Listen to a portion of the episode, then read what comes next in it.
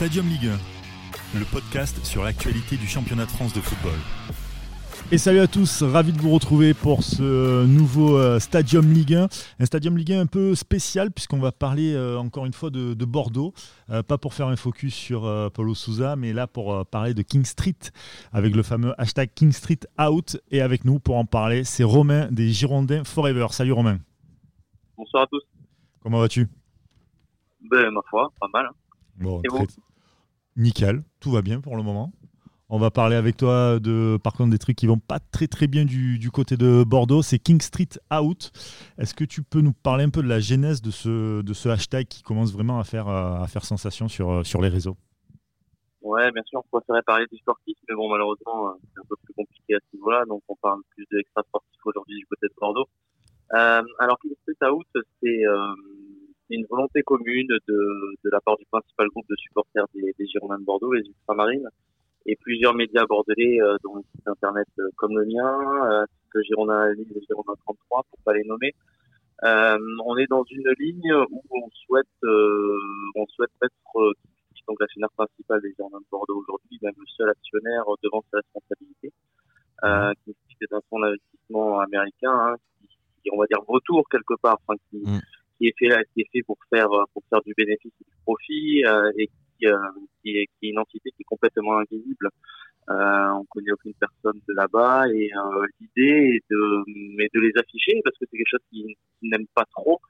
Euh, et, et, donc la décision commune est de et donc out dans les grandes lignes euh, pour effectivement euh, les mettre sur le devant de la scène.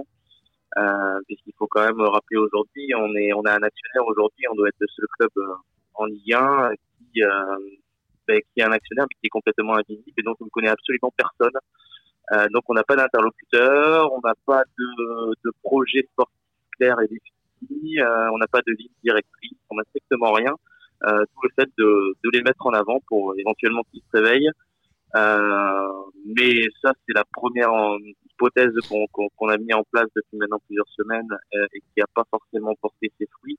Euh, donc aujourd'hui, c'est carrément de, de, tout simplement de leur montrer la porte et de dire qu'ils sont pas bienvenus pour qu'ils fassent le relais à un éventuel autre investisseur qui devrait beaucoup plus les Girondins, euh, parce que c'est absolument pas le cas du tout pour eux. Euh, voilà, dans les grandes lignes. Salut Romain Constant, euh, mais écoute, merci déjà, c'est assez clair. Du coup, King Street out, mais qu'est-ce que vous attendez s'il y avait un repreneur aujourd'hui Vous leur demandez quoi quel, changement vous attendez Tu as un peu parlé peut-être de me ramener quelques historiques, mais Comment ça pourrait être mieux à Bordeaux Avec M6, c'était compliqué aussi. Qu'est-ce qu'il faut aujourd'hui pour que ça marche à Bordeaux Oh, il y, a beaucoup de choses qu'il faut que ça marche. Il faut avoir pour que ça marche, évidemment. Euh, là, c'est surtout le fait qu'ils sont complètement invisibles et qu'on ne sait pas où on va. Euh, tous les supporters aujourd'hui sont, incapables de dire exactement euh, qu'est-ce qui va être fait, dans quelle mesure, sous combien de temps. tout simplement parce que c'était pas eux les porteurs de projet à la base. Hein. C'était GACP qui, qui, est parti maintenant, qui a été racheté au niveau départ par Kinfit. Donc on, est dans le flou le plus, le, plus complet, d'où cette espèce de, volonté euh, populaire euh, commune de, de, vouloir faire bouger les choses. Le but étant aujourd'hui qu'il y a des chiffres qui sont sortis euh, dans la presse, euh, juste quand GACP est sorti euh, de, des Girondins, avec un prix de vente à 140 millions d'euros.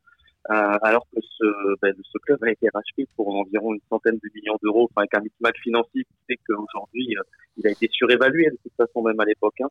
Euh, le, but de ce mouvement-là, c'est de dire ben, puisque de toute façon vous ne gagnerez pas d'argent avec les euh, passez la main, ça vous intéresse pas en plus. Euh, évitez de perdre plus d'argent parce que vous allez devoir remettre au pot à chaque fin de saison euh, parce qu'il y aura un déficit comme avec M6 justement et passer la main mais à un prix un prix raisonnable pas à, un montant exorbitant de 140 millions d'euros quand un, quand un club ne vaut euh, en gros que 60 millions d'euros. quoi. Alors Romain, euh, Ben, moi je vais rebondir un peu sur euh, la genèse de ce mouvement. C'est vrai que c'est un mouvement qui est apparu alors, assez récemment, on va dire, depuis l'arrivée du groupe.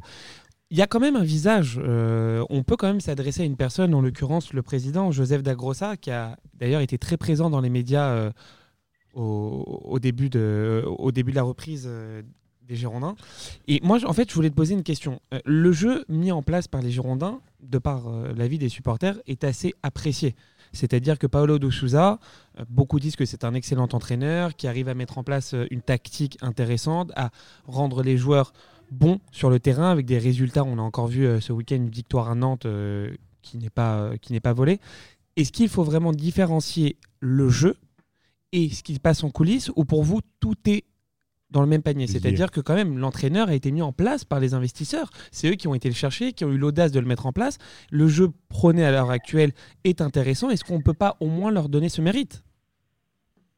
Euh, Non, puisque c'était GACP qui l'a mis en place. GACP, donc c'est aux autres d'Agonsta qui n'est plus là aujourd'hui. Euh, après, effectivement, on peut différencier les deux. Euh, le sportif, qui reste quelque chose de correct, euh, et, euh, et, après tout l'extra sportif qui crée d'énormes polémiques, après je peux vous faire la liste, hein, ce qui s'est passé depuis maintenant plusieurs semaines. Alors si le mouvement il prend forme effectivement que depuis quelques jours, on va dire une bonne semaine dans l'esprit, il est là depuis bien longtemps ce mouvement. Euh, c'est juste que, que là il y a une espèce de regroupement euh, qui font que on est les ultramarines ne sont plus euh, euh les seuls, opposants, on va dire. Voilà. Exactement. Ouais. Alors Paolo Souza, oui, euh, oui, il est apprécié, on va dire, dans la globalité de, de des supporters bordelais, évidemment, euh, même s'il y a eu euh, des hauts et des bas. Et là, on sort d'un bas quand même de près d'un mois et demi au niveau du mhm. sportif, où on restait mmh. sur énormément de défaites offensives. Euh, la défaite de Marseille, à Marseille. Depuis, depuis Marseille, qui a été un tournant, exactement. Et là, on relève un petit peu la tête. Mais justement, tu parlais de, de schéma qui est intéressant, de philosophie de jeu intéressante, mais justement pour qu'on gagne euh, dimanche à, à, Nantes, le schéma a été complètement changé justement pour s'adapter à plus des qualités au niveau de l'effectif. Euh, donc c'est pour ça qu'il y a une espèce de mismatch qui tout s'entremêle. De toute façon, quoi qu'il arrive, faut qu'on ait eu euh, un mois et demi de trou euh, au plus fort, on va dire, de la contestation euh, et de l'extra sportif qui n'allait pas dans le bon sens. Forcément, les deux sont liés d'une manière ou d'une autre. Moi, je suis, je suis assez d'accord avec toi. Maintenant, j'ai une question sur ce modèle-là, le nouveau modèle économique qui marche dans pas mal de clubs, sur ce trading. Si on prend l'exemple de Lille, par exemple, on a vu comment ça a commencé. Première saison catastrophique au précipice de la Ligue 2. ils, ont des, ils, ont des, circonstances atténuantes. Hein. Après, on a, serré, on a serré les dents. Euh, la confiance a été maintenue et on a bien vu ce qui s'est passé la saison, la, saison suivante. Constant, c'est que là, à Lille, tu as quand même un visage tu sais que non, mais attends, Gérard Lopez est là et il a institué justement une je suis à son équipe et à son projet sportif. Sauf que là, aujourd'hui, à Bordeaux, et effectivement, c'est que le projet est illisible. C'est qu'il n'y a personne pour dire où on va et il n'y a personne. On prend des joueurs un petit peu au hasard. Dernièrement, enfin, me j'ai un contre Oudin. Mais, tu vois, par exemple, le fait de, que Houdin ait choisi Bordeaux, ça paraît assez paradoxal par rapport à la situation actuelle du club. C'est-à-dire qu'Houdin est un joueur confirmé de Ligue 1, il choisit Bordeaux. Moi, je suis supporter de Bordeaux. Je me dis, bon, bah, euh, si Houdin vient, c'est que quand même, il y a certaines personnes qui ont eu les bons arguments pour le faire venir, alors qu'il était courtisé par de nombreux clubs de Ligue 1. Ouais, non, mais je suis d'accord. Maintenant, mon point, c'est que finalement, on voit que un club comme Lille, ça n'a pas marché tout de suite. Est-ce mm. que, euh, justement, ces investisseurs, ces nouveaux investisseurs bordelais, qui quand même ont mis de l'argent dans un club qui était en vente depuis plusieurs années, est-ce qu'ils ne mériteraient pas un peu de temps pour mettre les choses en place? Oui, oui, je suis encore une fois d'accord avec ça. Évidemment que ça mérite du temps, même si c'était déjà un, an et demi hein, quand même. Euh, mais évidemment que ça mérite du temps. Alors, si on fait la comparaison avec Lille, par exemple, effectivement, déjà, il y, a des, propriétaires qui sont parfaitement identifiés, ce qui n'était pas le cas, ce n'est toujours pas le cas chez nous. Euh, mais il y a aussi Luis Campos, euh, qui, qui, est effectivement un, un, nom dans le milieu et qui, euh, fait ses preuves aujourd'hui avec un recrutement qui est intelligent et qui reste sur une base de trading, comme vous l'avez dit tout à l'heure. Euh, le trading, en fait, c'est le projet hein, de tous les clubs aujourd'hui. Ça date pas d'hier non plus. C'est une, façon de faire euh, qui est là pour générer de l'argent dans un monde où malheureusement euh, c'est très difficile de générer de l'argent. Donc c'est faire venir des joueurs à des, coûts relativement bas où on sait très bien que ça va exploser sportif fonctionne derrière. Le cas à Lille, je pense que c'est vraiment un concours de circonstances. Si on prend la première saison de Lille, euh, pourquoi ça n'a pas marché? Euh, ben Parce qu'il y avait une espèce aussi de rigidité euh, avec Bielsa, mais il y a aussi le fait que Bielsa a fait venir une vingtaine de joueurs. Et si on regarde cette vingtaine de joueurs qui n'étaient pas du tout adaptés au championnat de France, mm. et qui, il faut toujours attendre l'adaptation. Pour au final partir au bout de quelques semaines. pour au final partir, ouais, effectivement, relativement rapidement et de laisser un projet qui est en ruine. Donc ça, très fort, à, très fort à Lille d'avoir euh, réussi à remonter la pente et aussi rapidement. Euh, pour nous, c'est un peu plus compliqué que ça. oui, ils ont investi de l'argent sur un club. en, misant notamment sur une espèce de, projet de marque avec la marque Bordeaux qui parle au niveau international. Euh, mais au niveau finance, il n'y a pas eu grand-chose d'investi. On a été le club la saison, euh, ben là, en, début de saison, qui a investi le moins en Ligue 1. Euh, on doit être entre 5 et 7 millions d'euros. Même les clubs des bas-fonds aujourd'hui ont beaucoup plus investi que, que, que nous. Euh, après, c'est même pas une question d'investissement parce qu'on a fait, je pense, un mercato qui est plutôt euh, intéressant, euh, basé sur des recrutements libres, mais avec des salaires qui sont... Koscielny, tout ça. Par exemple, ouais, mais avec des salaires qui sont complètement exorbitants par rapport à, par, ouais, voilà, la masse salariale explose. Donc, si sportivement, ces joueurs-là font quelque chose d'assez correct, enfin, si on ressort le cas par cas, on va dire qu'il y a Koscielny qui fait quelque chose de bien, euh, Quinting qui est réutilisé quelque peu euh, ces derniers temps, mais qui a été mis au placard la, presque la totalité de la moitié de saison euh, sans qu'on comprenne pourquoi. Il n'y a pas énormément de joueurs en fait qui vont, malgré le fait qu'ils arrivent libres, nous rapporter quelque chose derrière. Donc la stratégie, euh, mais, pour l'instant, elle fonctionne pas. Hein, quoi qu'il arrive, la pas aujourd'hui, on arrive à un point où notre seule valeur marchande, euh, qui est Aurélien Chouameni, et sur qui on peut compter, voire même qu'on peut faire fructifier euh, d'ici la fin de saison, euh, eh ben, il risque d'être vendu à Monaco. Euh, oui et non. Euh, vous avez quand même Rémi Houdin, Yacine Adlil. Il y a quand même des joueurs qui ont un, un bon potentiel et qui ont montré certaines choses intéressantes sur cette première partie de saison. Non, mais c'est vrai que si tu ouais. compares à Lille, il y a quand même Lille, il y a beaucoup de joueurs. C'est le même modèle. Il y a beaucoup de joueurs avec une grosse valeur marchande, malgré les ah, trois gros joueurs qu'ils ont perdus cet été. C'est pas la même chose. C'est pas la même valeur. La valeur de l'effectif aujourd'hui, par, par, rapport à l'argent investi, à Lille, c'est beaucoup oui, plus une réussite qu'à Bordeaux. Bordeaux, ça va pas fuser des plus-values pour l'instant. Mais encore une fois, le modèle économique de Bordeaux, comme le dit Romain, on ne sait pas qui le mène, on ne sait pas comment ils veulent le mener. Avec un, un peu de temps, euh, peut-être que les, les, doutes se dissiperont. Moi, j'avais une question par rapport au, au, au fait euh, que vous vouliez un petit peu nuire à, à King Street, et, et, même pas un peu, je pense beaucoup, effectivement, pour, pour vous entendre. Euh, mais vous n'avez pas peur, justement, de également nuire à l'image de Bordeaux, dans le sens où euh, vous voulez que ces, ces gens-là partent et euh, un nouvel investisseur et qu'un nouvel investisseur puisse prendre le, le, club de nouveau? Je pense que l'image de Bordeaux a été écornée même depuis le début, parce mm. que de toute façon, tout ce que tout ce que ont, ont, voulu euh, ont voulu apporter, et ce même dès le début, bien avant que quand on a su les, les, premières discussions au niveau du rachat, euh, déjà tout le monde était complètement opposés. Il y a eu des doutes au niveau de la ville, de la mairie, mmh. euh, des supporters. Euh, dès le départ, il n'y avait pas un projecteur, il y avait de belles paroles. Et ça, c'est le gros, gros, gros problème lorsque les investisseurs arrivent. C'est-à-dire qu'on était prêt à jouer à Ligue des Champions les premiers jours, hein, euh, lors des premiers des discours de Dagrossa. Ouais, Dagrossa, il a les yeux. Euh... C'est vrai que Dagrossa, il a été très présent euh, dans, dans les médias, ouais, donné de, et, des interviews. Et on a annoncé en la Ligue bon, ça, des Champions. Les Américains. Donc, euh, McCourt, il a fait pareil à l'OM c'est ça. Donc rien que rien que rien qu'avec ça, rien qu'avec les premiers discours, euh, ben, on est décrédibilisé d'entrée parce que c'est impossible en fait hein, pour pour aller des Champions aujourd'hui quand on sait qu'on a environ cinq clubs qui sont beaucoup plus puissants que nous. Et je parle même pas qu'au niveau du budget, je parle au niveau de l'effectif, je parle au niveau des structures. Euh, déjà rien que d'annoncer ça, on passe pour des pitres. Donc franchement, euh, de, de, vouloir faire partir ces gens-là, ou du moins les gens qui ont la même euh, idée de base de Bordeaux et de ce que ça peut ramener, surtout pas ramener, euh, je pense que non, on va pas nuire plus que ça à Bordeaux. Moi, c'est du coup pour reprendre le club et peut-être, on va dire, le remettre dans le droit chemin. Euh, mm -hmm. C'est qui aujourd'hui les historiques, les anciens joueurs? Euh, Moi, je pense à peut-être à Loudiara, Fernando Menegazo qui était venu. Zarazou, Dugarry. Euh, oui, les Arazo, Dugarry, j'y pense, du... pense, moins, mais. Euh, Dugarry, oui, j'ai mis quelques doutes. En tout cas, voilà, c'est qu'est-ce qui manque pour toi? C'est une identité, une identité propre, des personnes qui ont l'ADN Bordeaux? Enfin, quelle est la recette finalement pour réussir ce que M6 n'a pas réussi?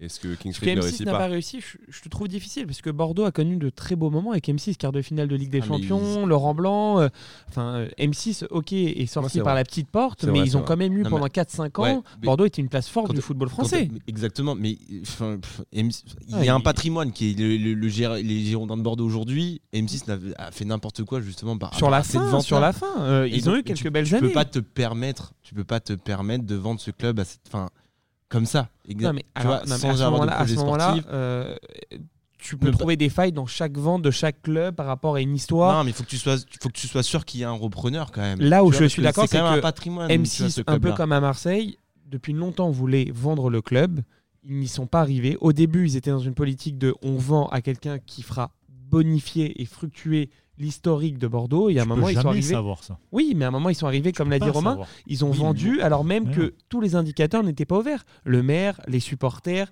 les influenceurs autour du club. Oui. Et ils se sont dit, euh, là, il y a une opportunité, il est solvable, on y va. Et ils ont un peu délaissé l'histoire de Bordeaux. Et aujourd'hui, on s'en rend compte qu'au bout d'un an, les, les supporters veulent se réapproprier cette histoire, mais que c'est pas si facile. c'est ça, dans les grandes lignes, c'est c'est bien expliqué. Effectivement, il y a une perte de, de valeur, d'identité. Euh, alors, on parlait tout à l'heure des anciens joueurs. euh, qui pourraient revenir. Alors, qu'on soit très clair, il y a personne qui va se fouiller à Bordeaux. Euh, il y a personne d'assez riche, d'assez connu, euh, qui va qui va faire en sorte de, de mettre le club sur sur un autre chemin aujourd'hui. Euh, Ah. Par contre, évidemment, euh, on ne dit pas tout, mais euh, il est évident que euh, on n'est pas euh, comment dire aussi dans l'idée, c'est-à-dire que si effectivement on veut pousser Kingstrick dehors, on sait qu'il y a des personnes quand même derrière qui sont intéressées par le club. À partir du moment où le club euh, est en vente à un prix raisonnable et au prix auquel il vaut. Euh, et à ce moment-là, effectivement, euh, là, on pourrait repartir sur des personnes qui ont une idée bien précise de Bordeaux, avec les mêmes valeurs que les supporters, que le principal groupe de supporters, les ultramarines. Et là, on repartirait sur des bases saines. Euh, mais pour cela, il faut, il faut faire en sorte que le parte et à un prix raisonnable. Alors ouais, bien sûr, pour le coup, Romain, c'est moi je parlais pas forcément des investisseurs. Tu prends, euh, tu prends le PSG aujourd'hui, c'est détenu par les Qataris, mais qui représentait le projet? C'est Leonardo initialement et qui est revenu. Et oui, bien sûr, mais maintenant c'est voilà, c'est Leonardo qui n'a pas mis son argent, mais euh, il tient le, le sportif et son âme de et son passé de- d'ancien joueur du PSG joue pour lui. Donc tu vois, tu prends euh, les Planus, Paolo- les Tu, prends voilà, un Lyon, bien sûr, mais les Planus, les Jurietti, euh, les, les euh, il, pourrait très bien en fait euh, ne pas être l'investisseur mais prendre la direction sportive alors je sais que c'est fait Ramé. Non, mais t'as déjà Ramé, à Bordeaux. pas très bien T'as déjà ramé à Bordeaux Romain ça, ça se passe comment pour ramer aujourd'hui? Ramé, qui est le directeur sportif euh, ou accompagnateur du directeur sportif. Là aussi, vous voyez, c'est- c'est c'est- c'est clairement euh, un, un gros flou puisqu'on a on a un directeur sportif qui s'est fait appeler le directeur du football, qui est Eduardo Macia, et on a on a Ulrich Ramé qui est juste à côté, qui est l'ancien directeur sportif, mais qui n'a jamais été réellement dans les fonctions officielles sur le papier. C'est un micmac qui est assez intéressant, euh, mais c'est l'image de Bordeaux en ce moment qui, euh, qui est complètement flou pour les pour les anciens euh, anciens joueurs, évidemment, il y a beaucoup d'anciens joueurs et des grands noms, vous les connaissez tous, j'ai pas besoin de vous les citer, mais qui aiment énormément le club. De là à s'investir et à franchir le pas ou à représenter le club à l'avenir, c'est compliqué. Aujourd'hui, par exemple, pour ne pas le nommer, il y a Christophe Gary qui pourtant crée énormément de débats euh, au, au- sein des supporters, parce qu'un coup il est contre Bordeaux, un coup il est pour Bordeaux, mais c'est surtout sa passion, je pense, et son amour pour Bordeaux qui font parler, et parfois mal. Euh, mais par exemple, lui, il dit clairement que jamais il ne prendra aucune fonction à l'intérieur du club. Et c'est peut-être pas plus mal quelque part, mais euh, voilà, c'est l'image de Bordeaux. Il y a beaucoup de personnes, beaucoup de monde, énormément de personnes qui aiment ce club. On est encore, je pense, un club qui est historique. Bon, historique, ça, ça fait référence au passé, mais, mais ça entretient quelque chose quand même dans le présent. Et euh, voilà, on est un peu, on est un peu en cas délaissé à l'abandon. D'ailleurs, aussi, euh, toutes les personnes qui pouvaient représenter euh, euh, à Paris euh, des hommes forts, des hommes qui gèrent le sportif, des hommes qui gèrent les hommes. Euh, Aujourd'hui, qui on a qui à Bordeaux comme ça? On a qui à Bordeaux? On a personne.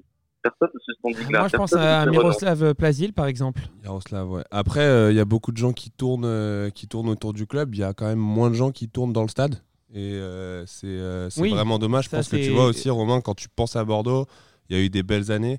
Aujourd'hui euh, c'est enfin l'un des deux trois clubs où le stade est magnifique. En plus pour le coup il est vraiment beau. Il- c'est un des derniers stades dernier cri.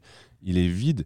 Ça fait Ça, fait mal. Enfin, ça fait- Heureusement, mal. heureusement que les ultramarines sont là parce que sinon Et c'était un et- club. et t'as pas envie, je suis désolé, mais t'as pas envie d'investir dans un, dans un stade où il y a euh, parfois des affluences euh, à 30%, Euh, euh, 30% digne- quoi. digne d'un club comme Reims, comme Amiens. Non mais oui, mais à la limite ils ont un petit stade, donc au moins il est rempli. c'est un autre sujet, l'affluence. Si on regarde même le, la saison où dernière fois on a été champion de France, 2008-2009, euh, c'était à Chabandelmas, donc euh, l'affluence moyenne était de 20 28 000 ou Mm. 29 000 spectateurs pour un stade, pour un Ça stade qui en 30, 33 500. Aujourd'hui, on passe dans une autre enceinte, une autre, une autre arène qui fait 42 200, 200 places. Donc, il fait encore plus vite qu'il ne l'était à l'époque. Et comme Bordeaux est un public particulier, euh, il faut bien aussi le noter, euh, Bordeaux, les supporters, ou du moins les, les personnes qui vont à Bordeaux et dans l'agglomération, ne viennent que s'il y a des résultats. Euh, et ça se comprend quelque part parce que le football reste un spectacle et, et on paye pas un spectacle euh, en, en, étant quasiment assuré de ne pas en avoir. Euh, donc ça s'explique aussi et parallèlement en ce moment, ben, on a un club qui marche sur l'eau euh, qui s'appelle l'Union Bordeaux-Bègles et pour qui euh, les, euh, les matchs sont diffusés euh, ou sont, sont mis quasiment en même temps que les Girondins. Donc forcément, ça a un budget, ça a un coût, et en plus les gens doivent choisir entre les deux, entre un spectacle qui, qui pour le coup est un spectacle et un spectacle aux Girondins dans un stade froid et impersonnel où on n'est absolument pas assuré d'un résultat ou, même ne serait-ce qu'un qu'un minimum de valeur de combativité, d'envie. voilà, ça comme ça le stade. Hein. toi, tu trouves que l'équipe à l'heure actuelle ne fait pas preuve de combativité, d'envie de mouiller le maillot? Effectivement, à part sur le dernier match, et encore c'est très limité, mais effectivement, là on a connu un mois et demi assez catastrophique au mm. niveau de l'envie. Ça s'est vu contre Lyon. D'ailleurs, Lyon. Ah oui, contre, contre Lyon, même contre Marseille, il y, a, eu l'abnégation, et puis après terminé, contre Pau, c'est mm. terminé. Ce sont des amateurs. Il faut quand même pas, faut quand même pas déconner euh, sur sur un terrain. Voilà, on a fait que réagir et encore réagir avec euh, des frappes contrées. Euh, ça, c'était mené trois fois. Voilà, c'est ça. C'était une plaisanterie de football contre les amateurs. Il faut quand même pas, voilà, quand même pas plaisanter. Ça doit passer. Hein. Euh, surtout à ce stade-là où ils sont complètement en rupture et où ils annoncent clairement, et parce que c'est la vérité, euh, que le, la coupe n'est absolument pas une priorité pour eux parce qu'ils sont en course pour monter en Ligue 2. Donc, euh, oui, oui, au niveau de l'envie, ces derniers temps, ça a été on, catastrophique. On le verra mercredi. On le verra aussi dimanche contre Marseille. Et là, pour le coup, je pense que le stade sera plein. Vous prévoyez des, actions en tant, que, en tant que supporter, tu sais ou pas si les, les Marine prévoient des actions pour ce match-là? Alors oui, effectivement, ils prévoient des actions. Euh, le contenu, je peux pas vous le dire parce que je le connais même pas moi-même. Euh, les ultramarines ont, ont, une mentalité qui, qui être ultra, hein, où euh, tout est fait dans le plus grand des silences pour que ça ait le plus gros impact possible aujourd'hui. Très bien. Pour, pour, finir sur le, sur le sportif, euh, alors évidemment, ça a l'air euh, quasiment secondaire, ou en tout cas, c'est pas ce qui vous préoccupe, mais euh, quel est l'objectif pour toi d'ici la fin de saison? Vous êtes à 4 points de la quatrième place. Est-ce que pour toi, Bordeaux doit faire top 5 ou doit vraiment préparer la saison prochaine? Comment tu vois les choses? Bah, on, on, préférait hein, que le sportif soit en avant parce que c'est quand même ce qui nous fait aimer Bordeaux avant tout. Hein. et ouais, il y a un mouchoir, enfin, une espèce de gros d'équipe à 29 points euh, où euh, on peut très bien euh, la, prochaine journée remonter être en bas du, du podium, enfin un petit peu plus bas, et ou sinon bah, passer à la 15e comme on l'était juste avant le match de Nantes. La magie de la Ligue 1. Ouais, alors il y a, je trouve ça plutôt bien, moi, contrairement aux discours qui, se disent, parce que ça prouve que justement les équipes, c'est pas qu'elles se sont toutes affaiblies, je pense que justement elles se sont toutes renforcées. Et, euh, et ce qui fait que ça, ça, ça nivelle un peu le, le, niveau, et que pour passer à ça, il faut simplement des valeurs de base hein, que, que normalement toute équipe de football doit avoir, c'est-à-dire des valeurs de combativité, d'entraide et d'envie. C'est ça qui est important. Et c'est ce qui va faire la différence, je pense, sur cette fin de saison. On dit toujours que là, le mois, les mois de janvier, février sont extrêmement importants euh, parce que c'est l'hiver et que, c'est plus compliqué à gérer pour des équipes au niveau du terrain, du froid, etc. Euh, on a passé la moitié où on n'était pas terrible, euh, mais on est encore là et comme vous l'avez dit tout à l'heure, à, à 4 points euh, bas du podium. Donc tout est encore jouable. Hein. De toute façon, c'est la longévité. Dans ce championnat, on fait des séries, on gagne deux ou trois matchs et euh, on est capable d'avoir de, de, la constance. Et puis ce petit groupe et tout, c'est un peu rétréci parce qu'il était quand même de 7-8 équipes, il est plus de 4-5 équipes plus on va avancer dans le championnat et plus, euh, plus on va y voir clair. Mais là, en termes de pronostic, je suis, je suis incapable ah bah, de dire. Justement, Romain, pour finir le, podcast, on, on, voulait te demander ton pronostic sur la fin de saison. Quelle est la place déjà que tu souhaites pour Bordeaux, au vu des, des tumultes que traverse ton club actuellement, et quelle est la place à laquelle tu penses Bordeaux va terminer?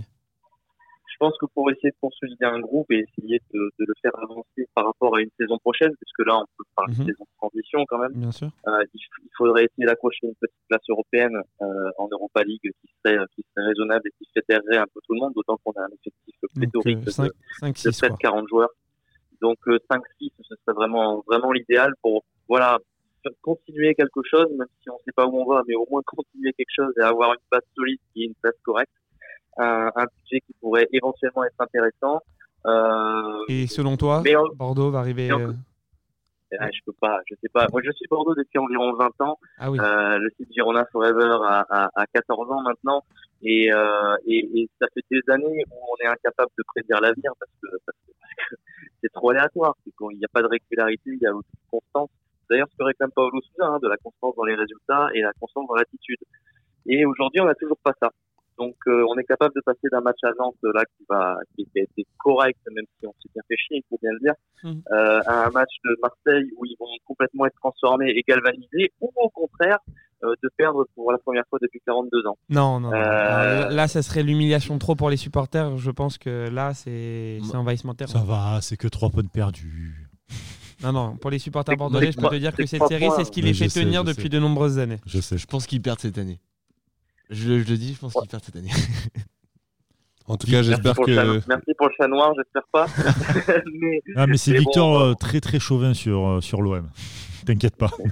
Il place tout le temps un truc de l'OM dans chaque podcast que l'on fait. C'est incroyable. Un Voilà. sacré personnage celui-là. C'est sa marque. C'est sa marque. Euh. Romain, on peut te retrouver, donc tu le disais tout à l'heure, sur euh, Girondin Forever, c'est ça? C'est ça, tout à fait. Voilà, girondinforever.com pour le site internet et Girondin Forever sur le compte Twitter. Voilà, les réseaux sociaux, partout du même nom, tout à fait. Eh ben, Avec le, le petit hashtag Street Out, quand même, pour, euh, pour amorcer la complexité de. On va pas parler de combat parce qu'il faut mesurer les mots, mais, mais c'est quand même important pour tous les supporters. Eh ben, le message est passé en tout cas. Merci beaucoup Romain de, de ta présence dans, dans ce podcast pour le King Street Out, le hashtag King Street Out. Merci beaucoup. Et puis les gars, merci à vous. On se donne rendez-vous euh, ben, pour un autre épisode, pour un autre podcast très bientôt. Merci beaucoup. Merci Ciao. Romain. Ciao. Ciao,